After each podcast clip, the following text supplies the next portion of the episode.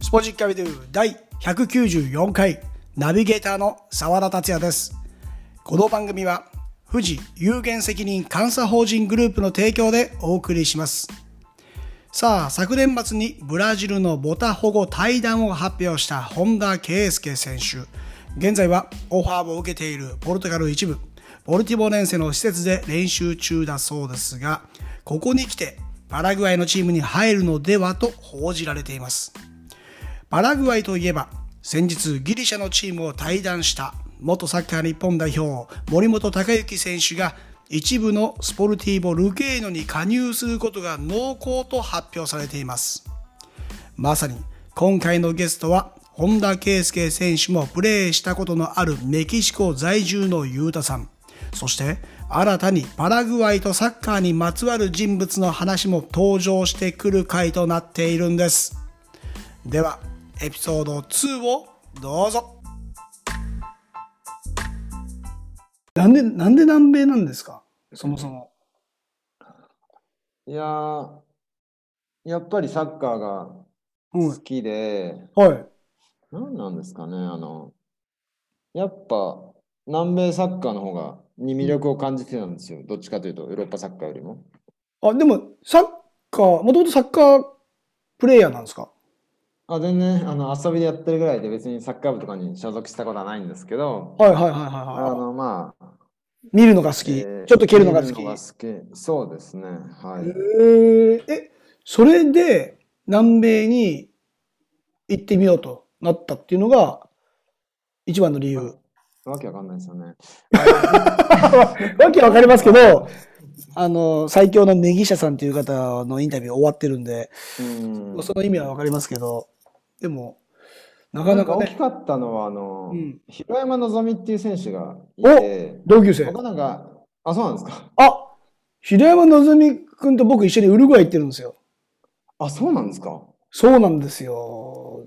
で、インタビューも本人承諾受けてもらってて、、はい今、日本サッカー協会のお仕事をしてて、アンダー15のコーチ、まあ、今年度、はい、新年度はどうなのかわかんないですけど、そう、いろいろ手続きがあって、で、タイミング合わなくて今取れてないんですけど、そうなんです。すごいですね。 16歳で一緒にウルウルガイに行ってますね。うん、それは彼がじゃあまだパラグアイとか行く前です、ね、そうですよ。ルーツです。彼の、まあ多分、まあ、福田健二君とかって、あの、もし知ってれば、ひら、ひらま僕か、彼に会ったんですよ、僕は。パラグアイで。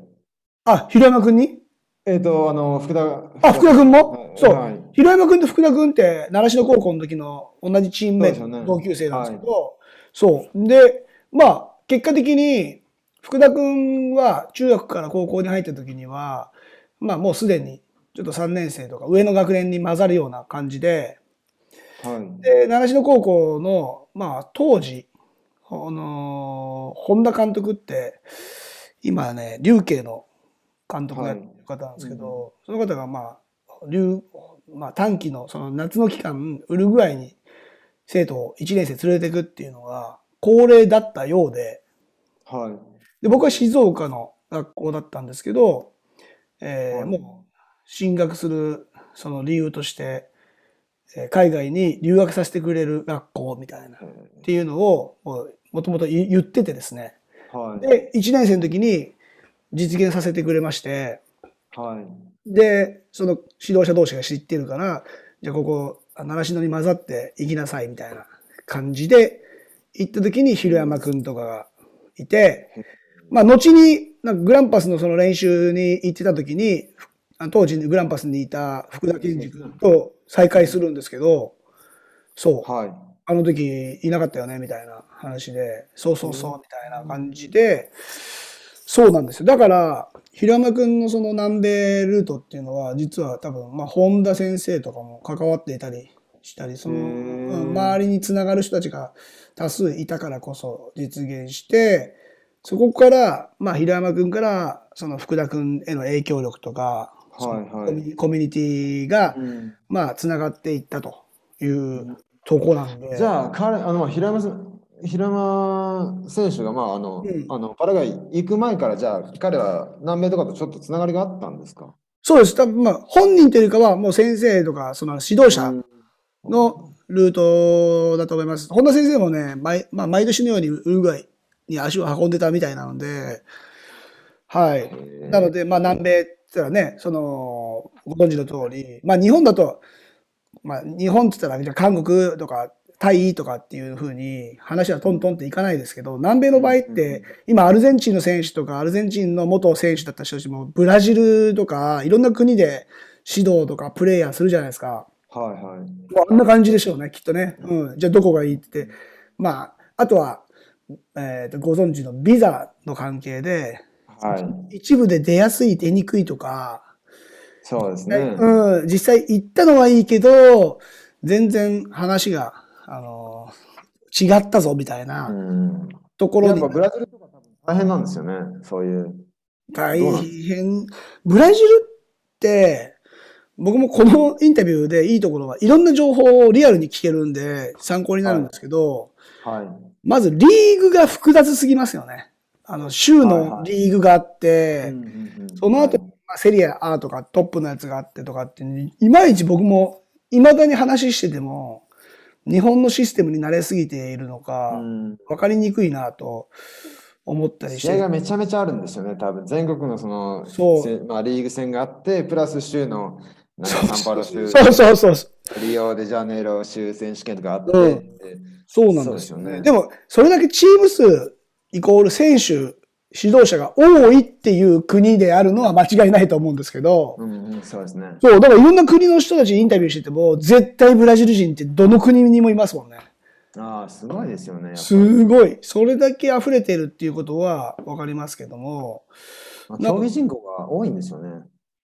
競技人もね、そそううですよね。で、う日本だとチーム数少ないから、やっぱり、うんこう補欠になっちゃって、3年間ずっと出れなかったりとかってあるじゃないですか。はいはいブラはジい。ルだと多分そういうことないですもんね。うん、何かしら多分ね、携わること必ず受け入れてくれるチームがあって、うん、で、試合できる。そうですね。うん。もちろん競争もね、激しいとは思いますけど、うんメキシコどうですかメキシコのリーグの方は。メキシコリーグは、うーん、どう、まあ、メキシコリーグ、今、何チームぐらいあるんでしたっけ ?10、20チームぐらいあるのかななんか人がすごい入るっていうのを聞いたことあるんですけど、やっぱね、あの、ここ、こっちのサッカーって、あの、なんていうんですか、エンターテインメントなんですよね。なんかすごい、おー、わかります。あの、アルゼンチンのサッカー場とか、その、まあ、うん南米、ペルーとかもそうですけど、うんなんか、殺気立ってるじゃないですか。うんうんうんうん。なんか、すごい、その、迫力、さっきちょっと、いかれちゃった人たちが、そうさっきだあっのてる。はいはいはい。はい、あのー行かれちゃった人たちがこう、うんあのーまあ情熱を下げて応援してるわけですよね。そうですこっね。ちのスタジアム行くとあんまりそのそういう感じってなくて身の危険とかあんま感じないんですよ。あ、そうなんですね。あの家族連れとかで普通に行けるし、へあのゴーえ。ル裏とかで別に相手のサポーターとかと普通に話してるんですよ。あ、そうなんですか。全然全然そのアルゼンチンだとあんまりそのね相手サポーターと仲良くとかってならないです。ならないです。もうバチバチですもんね。普通バチバチですよね。普通分けますよね。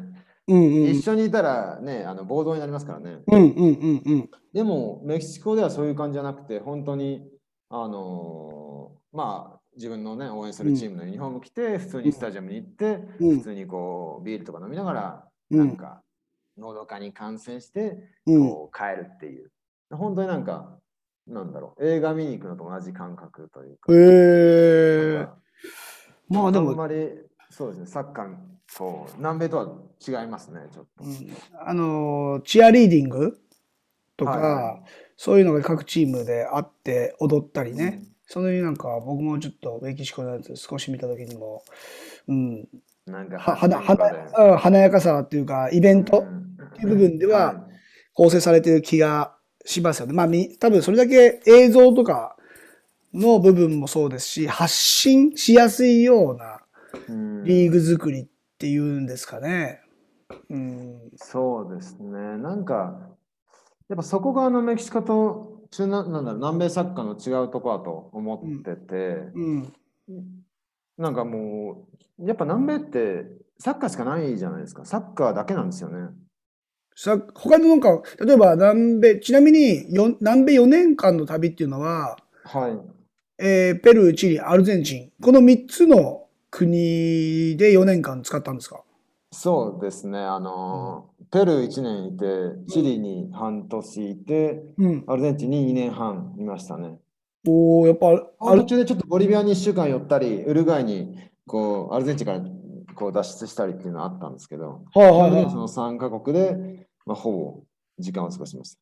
えーやっぱりに、あの2年半いたっていうのはアルゼンチン良かったんですかまあ、良かったのもありますし、あの、うんお金がなくなっちゃったんですよね。だからもう、どうやって生活してたんですかその4年間。生活の、ま、流れというか。あれまあ、あの、本当に人生放浪し、人生の放浪したっていう感じで、うんまあ、あの、チリでもお金なくなったんですよ。 何やってるんです順順番的にはペルーでチリでアルゼンチンですかはい、そうです。チで、はい。もともといいくら持って行ったんです かえっと、60万ぐらいあった気がしますけど、最初は60万。はい、あっての半年間ぐらい確か工場で働いたんですよね。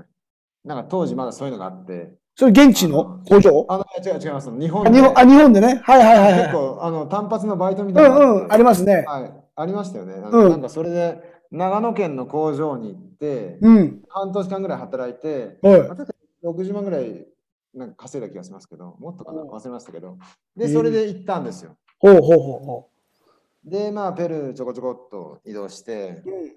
で、何を思ったかわかんないですけど、なんか、チリの国境を越えたあたりで、なんかお金がなくなったんですね。なんでか覚えてないけどっていうところがちょっと気になりますけど、チリの国境あたりでもうお金が尽きてしまったと。まあはい、そうですね。そこからアルゼンチン。そこから、あの、あの働かないとなと思ったんですよ。はい、はあの、なんか日本に帰る気なかったんで、い。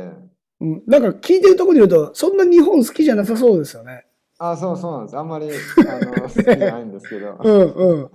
あの、なので、日本に帰る気がなくて、はで、ペルーのからチリの、まあ、国境を越えて、うん最初の町、あの、アリーカっていう町があるんですけど、い。はい。でそっからどうしようかなって思った時に、じゃあ働かないとなって思って、うん。でもこんなちっちゃい町じゃ仕事ないだろうなって思ったんですよね。うん、うん、うん。で、じゃあ、サンティアゴまで行こうと、首う都の。ん、うん。まあ、2000キロぐらい確かあったと思うんですけど、はい。じゃあサンティアゴに行ってうん仕事を探して生き延びようと思ったんですよ。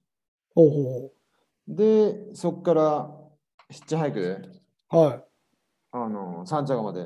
はい。 10日間ぐらいかけて行ったんですよね。 10日間ヒッチハイクはい。お金なかったんで、ま異国異国の国へ。あ、そうです。えそれね、もう、当然その時ってもう、命危ないだろうなとかもう考えない。うん、考えましたけど、うんまあ、あの、選択肢それしかなかったん で。自分の中ではね、自分の中ではそうだったんで、まあ、帰らないっていうのは、ね、思日本に帰らないっていうのは思ってたんで、はなので、まあ、バスにも乗れないし、じゃうんあヒッチハイクかなと思って、い。うん。ヒッチハイクしたんですよ。すげえなで、無で事あ、の無事はい行けるもんなんですか、ヒッチハイクいで。やよく生きてたなと思いますけど。 えどんな、どんな方が拾ってくれるんですかえっとね、やっぱな長距離トラックの人とあか、うんうんうんあと、まあ、なんか、一回アメリカ人に拾ってもらいましたね。えなー。んか天体観測所かなんかで働いてるっていうような。うんうんうん。あの辺、あの、チリの北部ってあの、アタカマ砂漠って言って、アタカマまあ世界一かはい、世界一乾いた土地とか言うんですけど、うんうん。あなんか多分星がすごい乾いてるから、星が綺麗に見えるらしいんですよね。ほう。なので結構そのアタカマ砂漠のところにその各国がなんですか集まるんだ天体そう天体観測所みたいなの作って研究してたりっていうのがあって、うんうんうん。アメリカ人もそこで働いてたんですよその天,、まあ、天体あーはいはい。でその人が拾ってくれくれたりうん。あとはまあ長距離トラックどんな人拾ってくれたんですかね。なんか、もうだ主に男性のその男性ですね、そうです仕ね。事をしている途中女性とか、うん、男性でしたね。はい。えー当時はね、結構鮮明に覚えてたんですけど、うん、もだうんだんね忘れちゃいましたね。もちろんねそうですね。いやででもも、11代うん乗、り継いだっていうのは覚えてるんですよ。で、どっからどこまでっていうのも覚えてますね。 11代はい。で、10日間かけて、まあ、チリの北の、まあ、ペルーとの国境からうんサンチャゴまで行ったんですよ。えこれ車から車につながるというか、まあ、乗り継ぐときにはい。タイミング悪かったらその日その場所で過ごさないといけなかったりすると思うんですけどはい。そんな時いやもあのありましたあありましたね。だって最初のく車使われるのに多分10時間ぐらいかかかかったんですよね、確か。わ最あの一番最初わかんないんですよ一番最初、はい。捕まえ方がそう、あの、もうヒッチヒッチで行こうと思って、あのはい路上に立って、こう、あうの、んあボード持っのて親指を、そうですね、親指を突き出して。映画見過ぎじゃないですか映画見過ぎじ ゃないですか で、あの、ただ、その、チリが、じゃあ、ちっちゃくが、その、今一般的にやされてるのかとか、あそうですねここはそういう文化があるのかっていうのも分かんなかったんで、うんうんで、最初1時間経っても2時間経っても来なくて、うんで、確か、確か午後3時ぐらいから始めたんですよ。なんか思い出してきおましたね。おー思い出してきたうんで、懐かしい確かその午後3時ぐらいから始めて、全くつかまなかったんですよね。うんうんで、あの、その日はその町で寝て、うん町のもう外れなんですけど、お金ないからでもどうやって寝たんですか あ寝袋一つ持ってたんですよ。すげえなえで、そこに寝て、はいで、また朝開始したんですけど、それでも捕まらないから、ちょっと移動したんですよね。ここじゃ場所悪いのかなと思うんうんって、移動したりして、確か昼間ぐらいに1台捕まえたんですね。えーまあでこ、次の町まで行ってみたいなことをやって、国籍がね、もう見た目がアジア人ですもんね。そうですね。だから余計にこう警戒する人たちもいるでしょうね。 そうですね。うんまあ、警戒しなくちゃいけないのは僕の方だと思うんですけ ど、実際 はね。あのだって、まあまあ、多分みなりで金持ってないだろうっていうのは思わかる、もわしれないかるぐらい。うんはいうんそうですね。あの汚い格好してました。でも狙われますもんね。そうですね。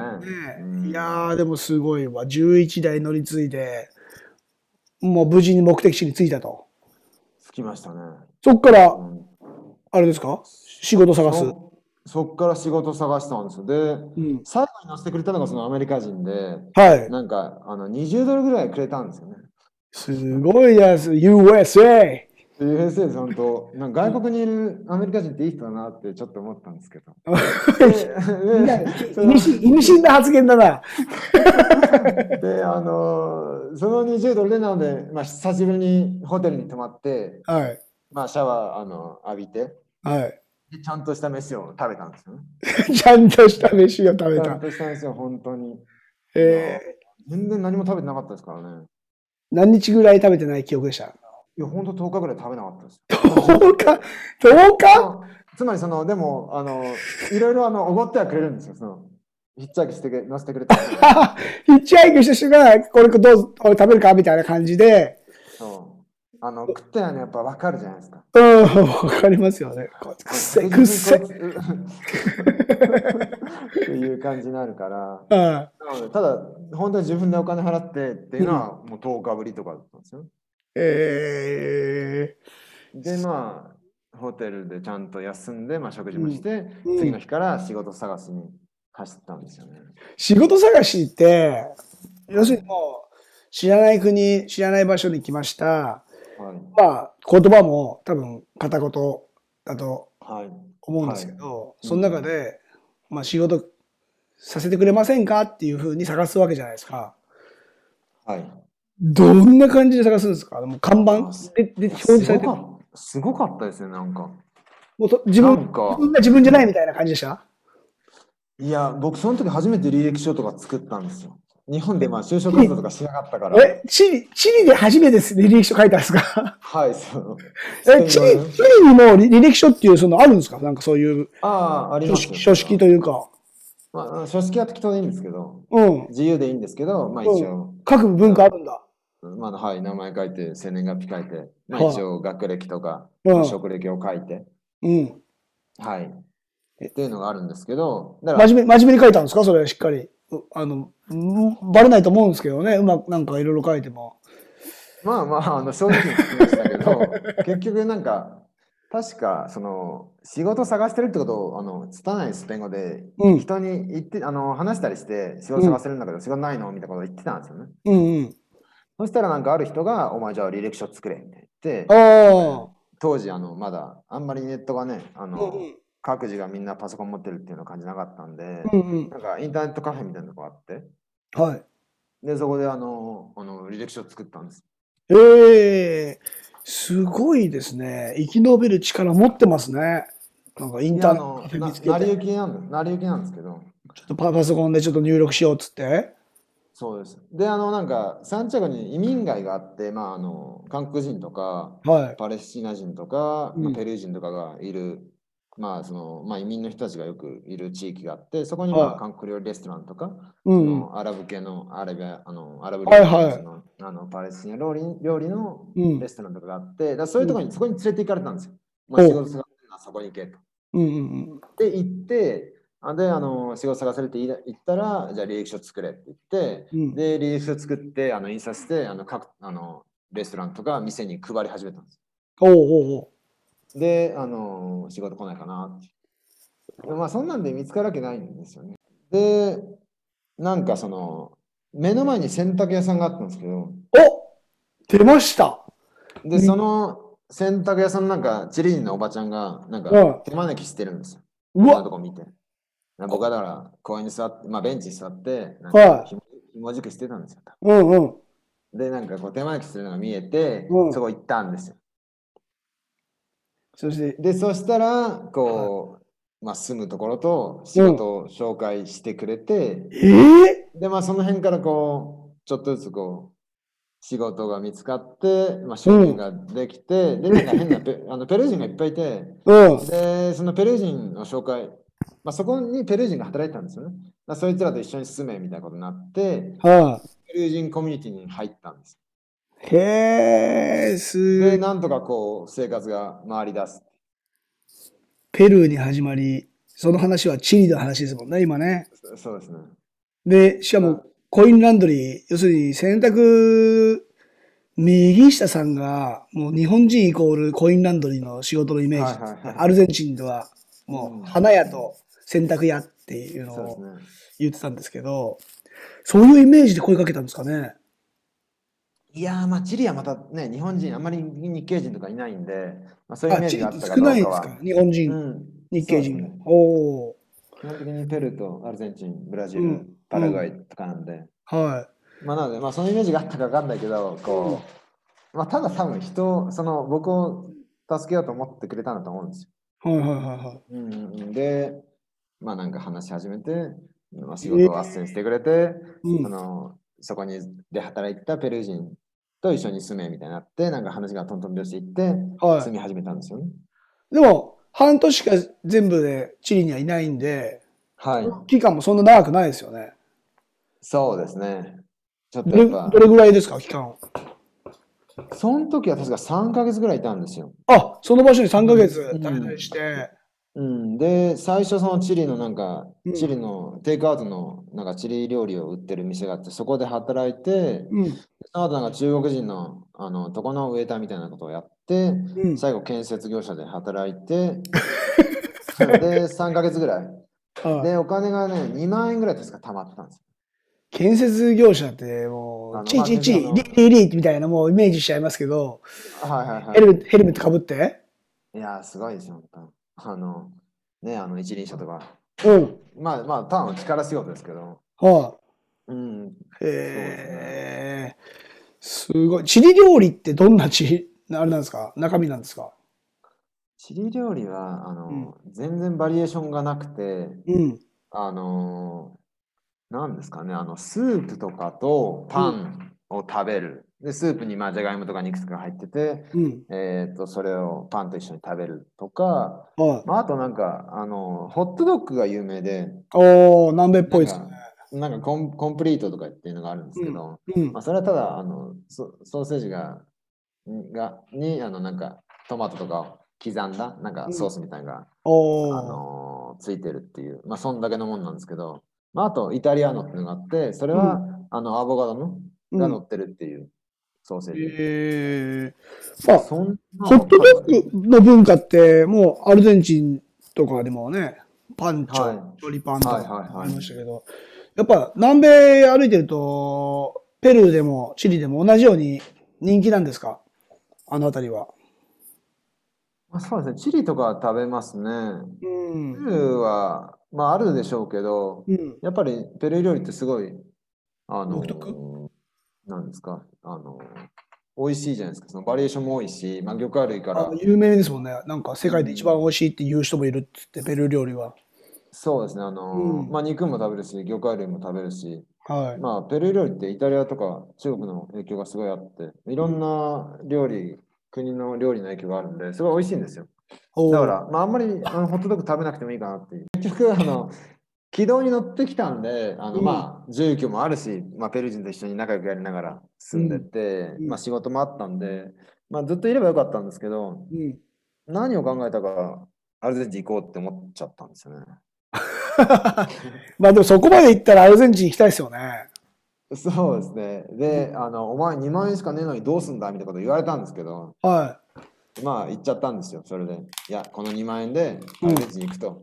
い。はい。って言って、アルゼンチンに行っちゃったんですよね。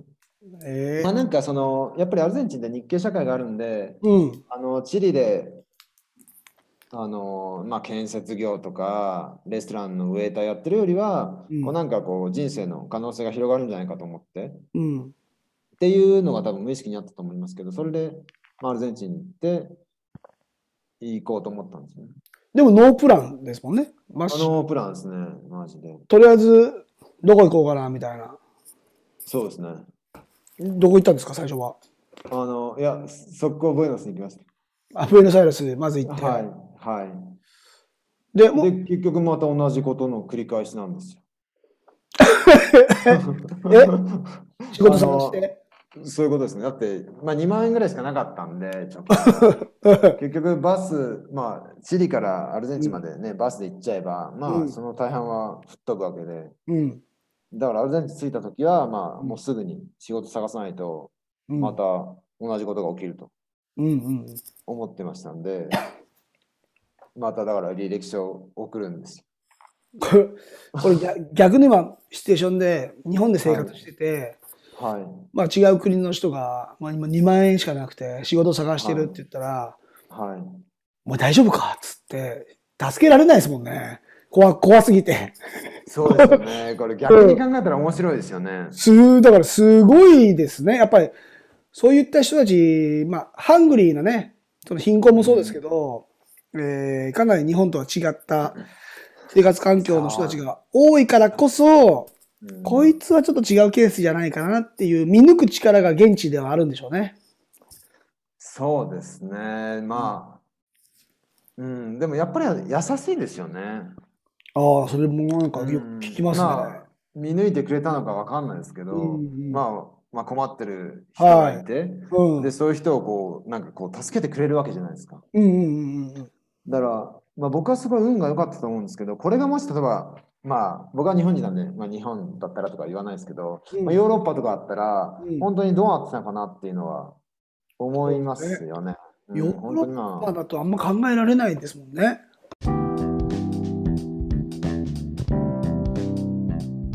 いかがだったでしょうか広山のぞみ、福田健二。